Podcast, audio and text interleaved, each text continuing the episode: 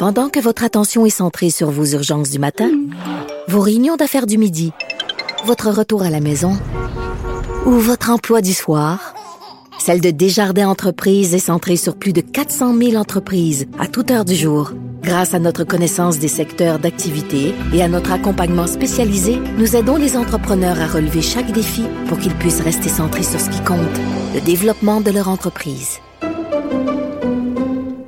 IGA est fier de présenter l'émission À vos affaires. Pour économiser sur votre panier d'épicerie, surveillez les offres et promotions de la circulaire disponible à IGA.net chaque semaine. IGA, vive la bouffe et les bonnes affaires.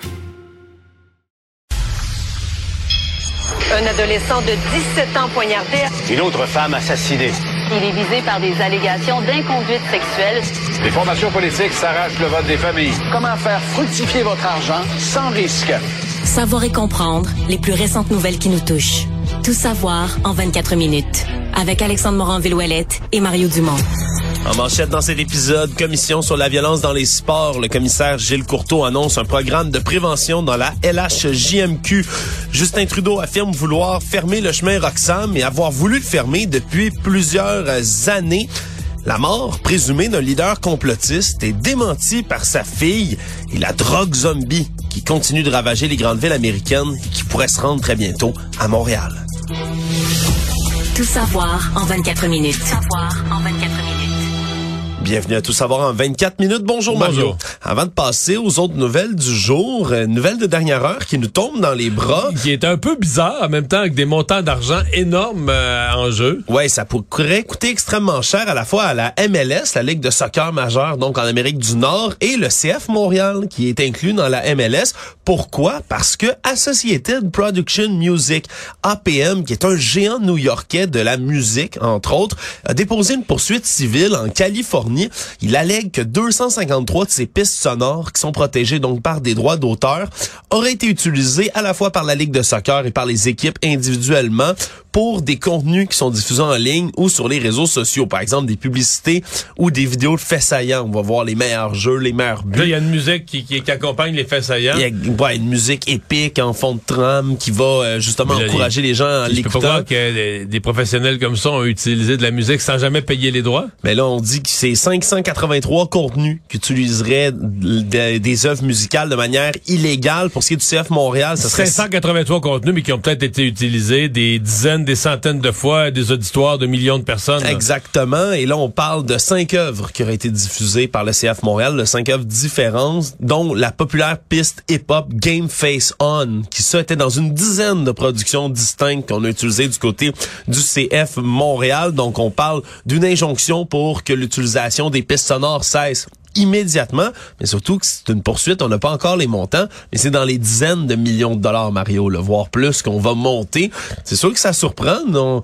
Quand t'écoutes une vidéo, t'es pas, euh, moi je suis pas le premier à googler. euh, Est-ce que cette musique est protégée par des droits d'auteur et est-ce que Même, l'organisation même, si là elle, ouais, ça, même si elle l'était protégée, tu peux présumer que sais, c'est pas quelqu'un qui avait ça dans son sous-sol, là, que c'est quelque chose de, de, Ouais. de sérieux, de professionnel, puis qu'ils ont fait les vérifications s'il y avait le droit de- d'inclure cette musique-là. Ouais, et là on comprend que le CF Montréal avec cinq œuvres, c'est pas les pires dans toute cette histoire-là. C'est surtout la MLS elle-même, là, comme ligue qui aurait utilisé dans ces 500, vidéos. combien? 580 œuvres? Ouais, on parle de en tout et partout c'est 583 contenus. Là-dedans, la la majorité serait la MLS elle-même et la deuxième franchise en valeur dans la ligue, le Galaxy de Los Angeles qui aurait utilisé beaucoup de contenus d'APM entre autres. Donc euh, ce sera une poursuite assurément Donc, au va total, suivre. avec cinq œuvres, dans le fond, le CF Montréal, euh, c'est pas si pire. Ouais, absolument. On parle, à- on parle quand même là, ça pourrait coûter cher. C'est surtout que quand on parle de dizaines de millions de dollars, c'est que par chanson, par contenu, c'est au- à peu près 150 000 dollars de dommages qui peut être réclamé.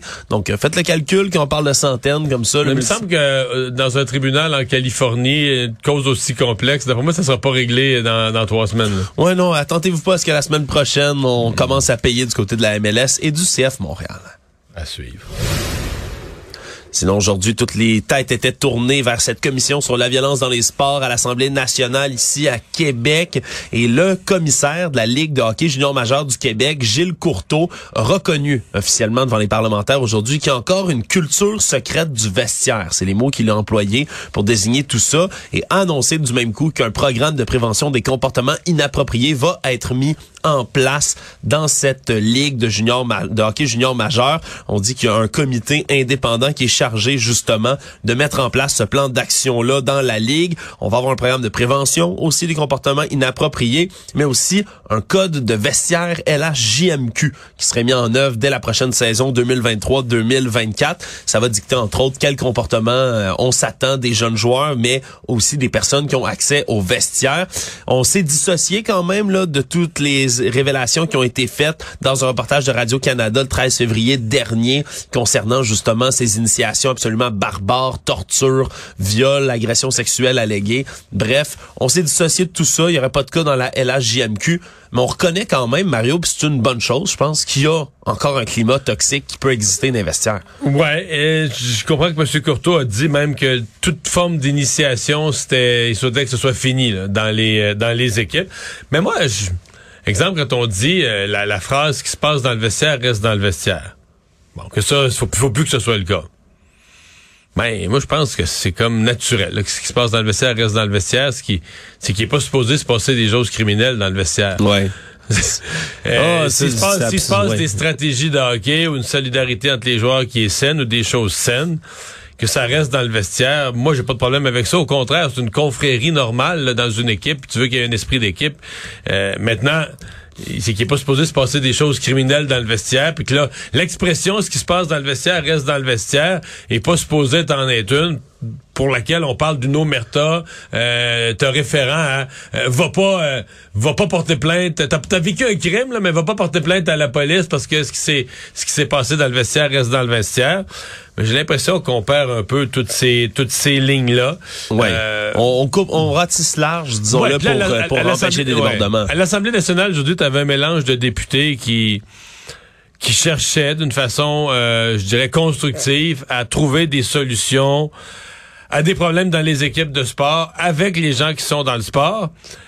Puis t'en as d'autres, pardonnez-moi, mais qui jouent un peu au puriste, comme si des gens qui ont consacré leur vie au sport, mais eux autres, là, c'est des... Eux autres, ils ont un main sale, eux autres, ils s'occupent pas bien des jeunes, eux autres, ils aiment pas vraiment les jeunes, mais les députés élus, eux, là, oh, eux, ils sont plus blancs que blancs, puis là, eux, c'est venu te chercher, ça, Mario? Bah, à un moment donné, on sait tous que c'est pas, pas, pas clair de même, puis que les députés, si ces députés-là, euh, pour plusieurs qui ont jamais été dans le sport, s'ils s'étaient occupés d'une équipe de sport, ça aurait peut-être pas été parfait non plus. C'est pour ça qu'à un moment donné, prendre ça de haut, ça vient que ça m'énerve. Actualité.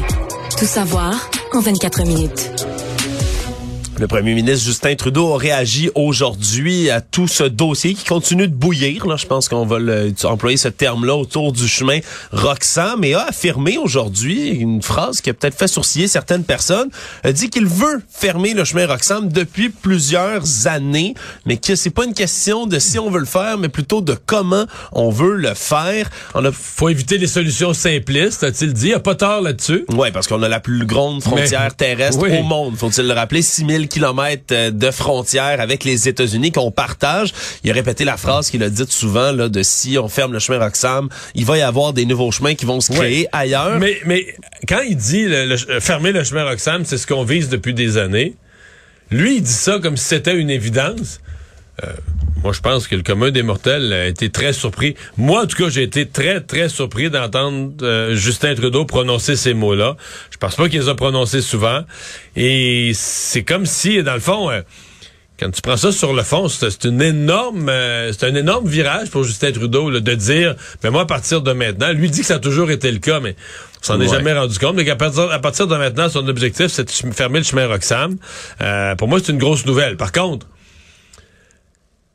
ce que François Legault lui demandait, c'est de mettre ça en, priorité, là, dans sa réunion avec Joe Biden, de mettre ce sujet-là en haut de la pile. Ça, je l'ai pas entendu de lui aujourd'hui. Il dit, ouais, ouais, ça fait des, il a dit, ça fait des mois, même des années qu'on discute avec les Américains. Il dit que ça fait des progrès en ce moment sur ce front-là dans les discussions. est en train de faire des progrès. Il dit que c'est vraiment la, d'ailleurs, il pointe que la solution, selon lui, pour régler tout ça, c'est la renégociation de l'entente sur les tiers pays sûrs, justement, avec les États-Unis. Mais il, Se met, il se met aucune pression sur le fait qu'il faudrait qu'on essaie de régler ça avant la rencontre de M. Biden le mois prochain, au mois de mars. Oui, il en a profité pour glisser un mot sur le Québec aussi. Il a dit que les Québécois ont été extrêmement généreux pour accueillir et absorber les demandeurs d'asile dans les dernières années. Ça aussi, c'était peut-être en réponse, si on veut, aux efforts de M. Legault là, toute la semaine. La lettre qu'il lui a envoyée, le mot dans le and Mail également. Et pour euh, ce qui est de M. Poiliev, il lui a adressé une petite pique encore une fois. A dit, euh, a insinué qu'il voudrait construire un mur au chemin Roxham ce qu'il a jamais directement dit, évidemment. Donc, on, sent peut-être là des petites piques qui sont lancées comme ouais, ça. mais on sent que depuis que le dossier n'est plus seulement québécois, que c'est rendu pan-canadien, ça dérange un peu plus Justin Trudeau, c'est assez évident. Drôle de dossier aujourd'hui, Mario. Euh, je vois ça bouillir depuis quelque temps sur certains forums, sur les réseaux sociaux, certains groupes aussi. Un homme bien connu ici comme étant un leader complotiste notoire, entre autres, qui aurait organisé le convoi de la liberté à Montréal en avril 2022, Yann Beauchamp-Boucher.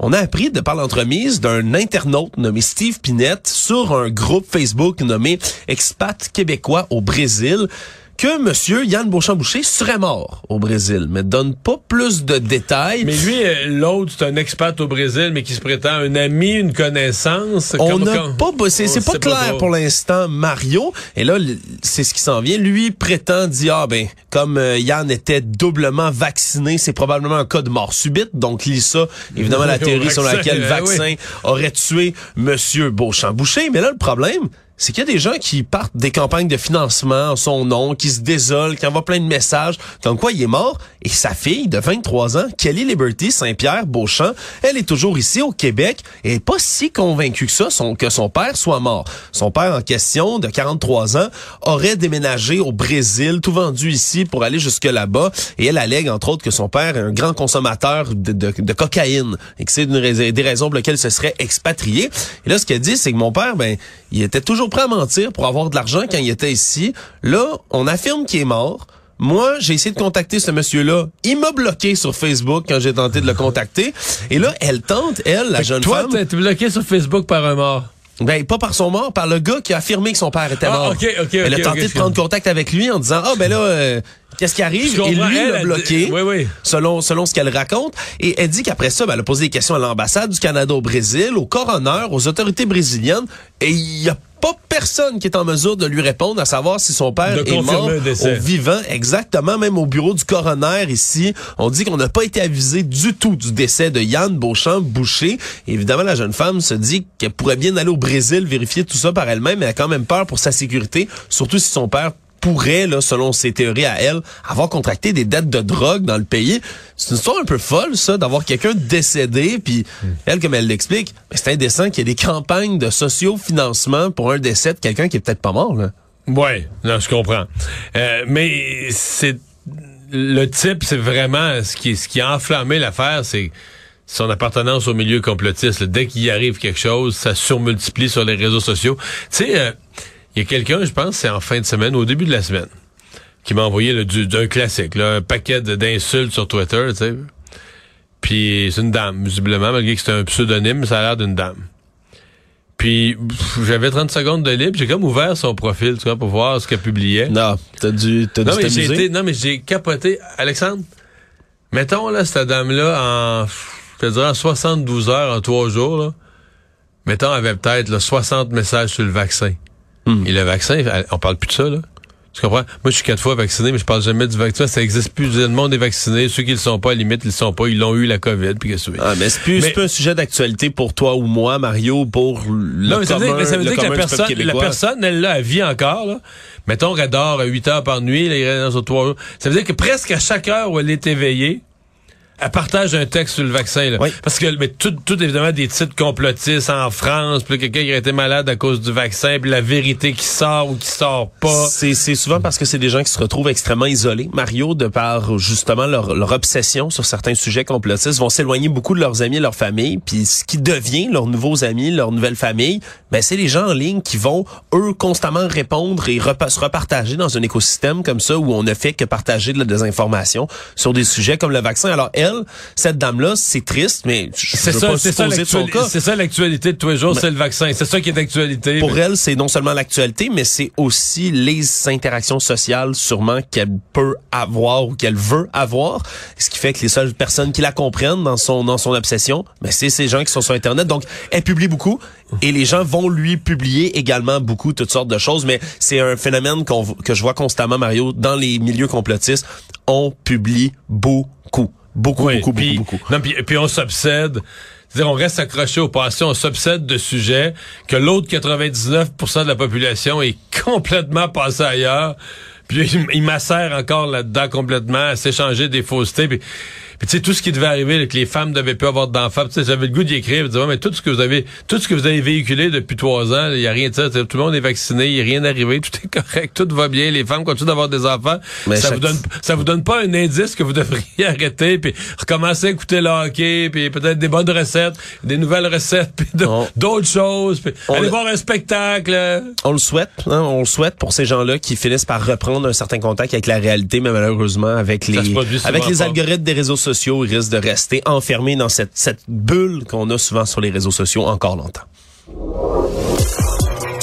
Tout savoir en 24 minutes. On continue de suivre également l'enquête publique sur la mort des deux jeunes Nora et Romy Carpentier aux mains de leur père. Et aujourd'hui, on entendait les spécialistes de recherche de la Sûreté du Québec qui ont expliqué qu'ils avaient fait vraiment le tout ce qui était possible pour tenter de retrouver les deux jeunes filles avant qu'elles ne décèdent. Mais ils ont également dit que c'est une opération qui est allée, un, beaucoup trop vite et deux, on a pointé du doigt certains manques d'effectifs dans les services de recherche. Parce que Marion, on n'est pas habitué de comprendre l'organigramme au grand complet de la Sûreté du Québec ou des policiers. Mais ce qu'il faut comprendre, c'est qu'il y a des équipes de marcheurs spécialisés de la Sûreté du Québec, de gens qui vont entreprendre des recherches. Et ce qu'on a expliqué aujourd'hui, c'est qu'à partir de 2012, on aurait coupé beaucoup le service de recherche des unités justement de la Sûreté du Québec et que des 90 qu'il y avait par exemple en 2012, mais là, on est rendu à 50 policiers seulement qui composent l'escouade. Et là, on dit que dans la journée... il me semble que souvent, pour faire ça, ils se font aider par des, des groupes bénévoles. Euh, je dis pas qu'il y a des policiers plus spécialisés, mais on, donne des petites formations aux gens pour marcher des territoires, quadriller des territoires à la marche. Oui, et quand il y a eu d'ailleurs l'Association québécoise des bénévoles en recherche et sauvetage, qui est une association qui existe, qui a envoyé trois de leurs bénévoles qui ont été déployés, par exemple, dans les premières journées de recherche. Mais ça reste que pour la journée du 9 juillet, il y avait six marcheurs spécialisés de la Sûreté du Québec et quatre patrouilleurs, deux équipes donc de cinq personnes. Le lendemain, c'était sept personnes seulement qui faisaient partie de cette équipe à 10, ils ont dit que c'était déjà insuffisant, puis le lendemain, il était sept. Oui, parce que ce qu'on dit, c'est qu'il y en a deux autres qui ont dû être envoyés sur une autre opération qui avait en même temps à Natashquan, donc ils ont été dépêchés ailleurs pour un autre cas, et un troisième qui avait des ennuis de santé. C'est ce qu'on a raconté, c'est ce qu'on a raconté donc dans les témoignages aujourd'hui. C'est quand même spécial. Moi, le nombre m'a frappé de voir que c'était, c'est, je sais pas exactement combien ça prend de gens pour chercher quelqu'un, dépendamment de la superficie. Le nombre n'a pas l'air effectivement énorme. Puis après ça, on dit que ça aurait pris d'autres renforts aussi au niveau décisionnel, parce que Martin Bonneau, qui est l'homme qui donne justement son témoignage aujourd'hui, qui a le gestionnaire de recherche terrain à partir du 10 juillet, lui dit qu'à un certain moment donné, il donnait des briefings à une douzaine d'enquêteurs sur le terrain, mais il était à la fois à ce moment-là le gestionnaire des recherches terrain, l'officier qui était responsable des opérations et aussi le sergent responsable du module de la direction des mesures d'urgence. Donc, il avait trois chapeaux en même temps. Et ce qui explique, c'est qu'il était incapable à ce moment-là, ça allait tellement vite, de prendre du recul et d'analyser la situation plus froidement pour tenter de prendre des décisions. C'est beaucoup de témoignages aujourd'hui qui étaient d'ailleurs pour certains assez difficiles. On a entendu euh, de la part de certains euh, chercheurs qui ont trouvé d'ailleurs le corps des deux jeunes filles. Il y a eu des sanglots aujourd'hui, Mario, là, entendu par le corps Vraiment là, des témoignages à chaque fois qui jettent un peu plus de lumière sur l'opération qui a été difficile, mais aussi sur pas mal d'émotions de la part des policiers. Après avoir démissionné en raison de propos homophobes, voilà que l'entraîneur-chef des élites de Jonquière, Arnaud Dubé, a récupéré son poste aujourd'hui. C'est le président gouverneur des élites ainsi que le directeur général de la Ligue M18 AAA du Québec qui l'ont annoncé. On se souviendra de la saga rapidement. La semaine dernière, dans le journal, on avait mis en lumière certains comportements répréhensibles de l'instructeur qui aurait tenu des propos homophobes, qui aurait incité dans certaines pratiques ses joueurs à, se rentrer dedans, vraiment à se blesser, selon certains témoignages qui avaient été donc dénoncés de la part de joueurs et de leurs familles. Mais ce qu'on explique finalement au courant de la dernière semaine, c'est qu'il y aurait eu des formations pour le sensibiliser aux répercussions de tout ça. Il y avait déjà une plainte et une enquête autour de ça et même une pétition a été lancée dans les derniers jours pour corriger le tir et ramener l'entraîneur-chef. Parce que toute l'équipe actuelle, les joueurs et leurs parents, puis quand je dis leurs parents, j'insiste là-dessus. Euh, ben, je sais que bien des gens sont pas d'accord avec sa réintégration. Moi, je le sais pas. Euh, Qu'est-ce qu'il faisait au quotidien? Euh, Qui a tenu des propos. Je pense qu'il a fait des erreurs. Il n'y a pas de doute. Là, a tenu des propos inacceptables. Il n'y a pas vraiment de doute. C'est avéré. Mais euh, si tous les, les joueurs actuels et leurs parents disent faut ramener cet entraîneur-là, je me dis si les jeunes vivaient l'enfer, puis l'intimidation, puis est-ce que leurs parents, euh, tu sais, ça fait bien du monde qui mentent à bien du monde. Il a fallu que tous les jeunes mentent à leurs parents. J'ai l'impression que c'est parce que les jeunes sont assez satisfaits de ce qui se passe, euh, de la façon dont l'équipe est dirigée, les mm. parents ce qu'ils envoient aussi, et donc il y a eu une sorte d'unanimité parce que je pense qu'il n'y avait pas eu l'unanimité, si les parents avaient été divisés, l'équipe aurait jamais pu le rappeler. Même s'il y avait eu une majorité qui avait voulu l'avoir, si ça avait été divisé, on, n'aurait pas pu. On comprend que c'est deux QV aussi. Là. Les, les agissements qui ont été dénoncés, c'était les joueurs, leur famille de la saison 2021-2022. Après ça, là, on a les joueurs de l'édition 2022 Puis, ils ont laissé entendre je sais plus trop. Ils ont laissé entendre aussi qu'il fallait faire attention, que parfois euh, un entraîneur doit prendre des décisions difficiles, donc couper des joueurs. Ouais, à ce euh, niveau-là. Qui, eux deviennent très déçus. Donc est-ce qu'il y aurait de la vengeance? Est-ce qu'on aurait empiré les accusations contre lui par vengeance? Il y avait un petit peu de sous-entendu dans la, dans la conférence de presse euh, ce matin. Économie.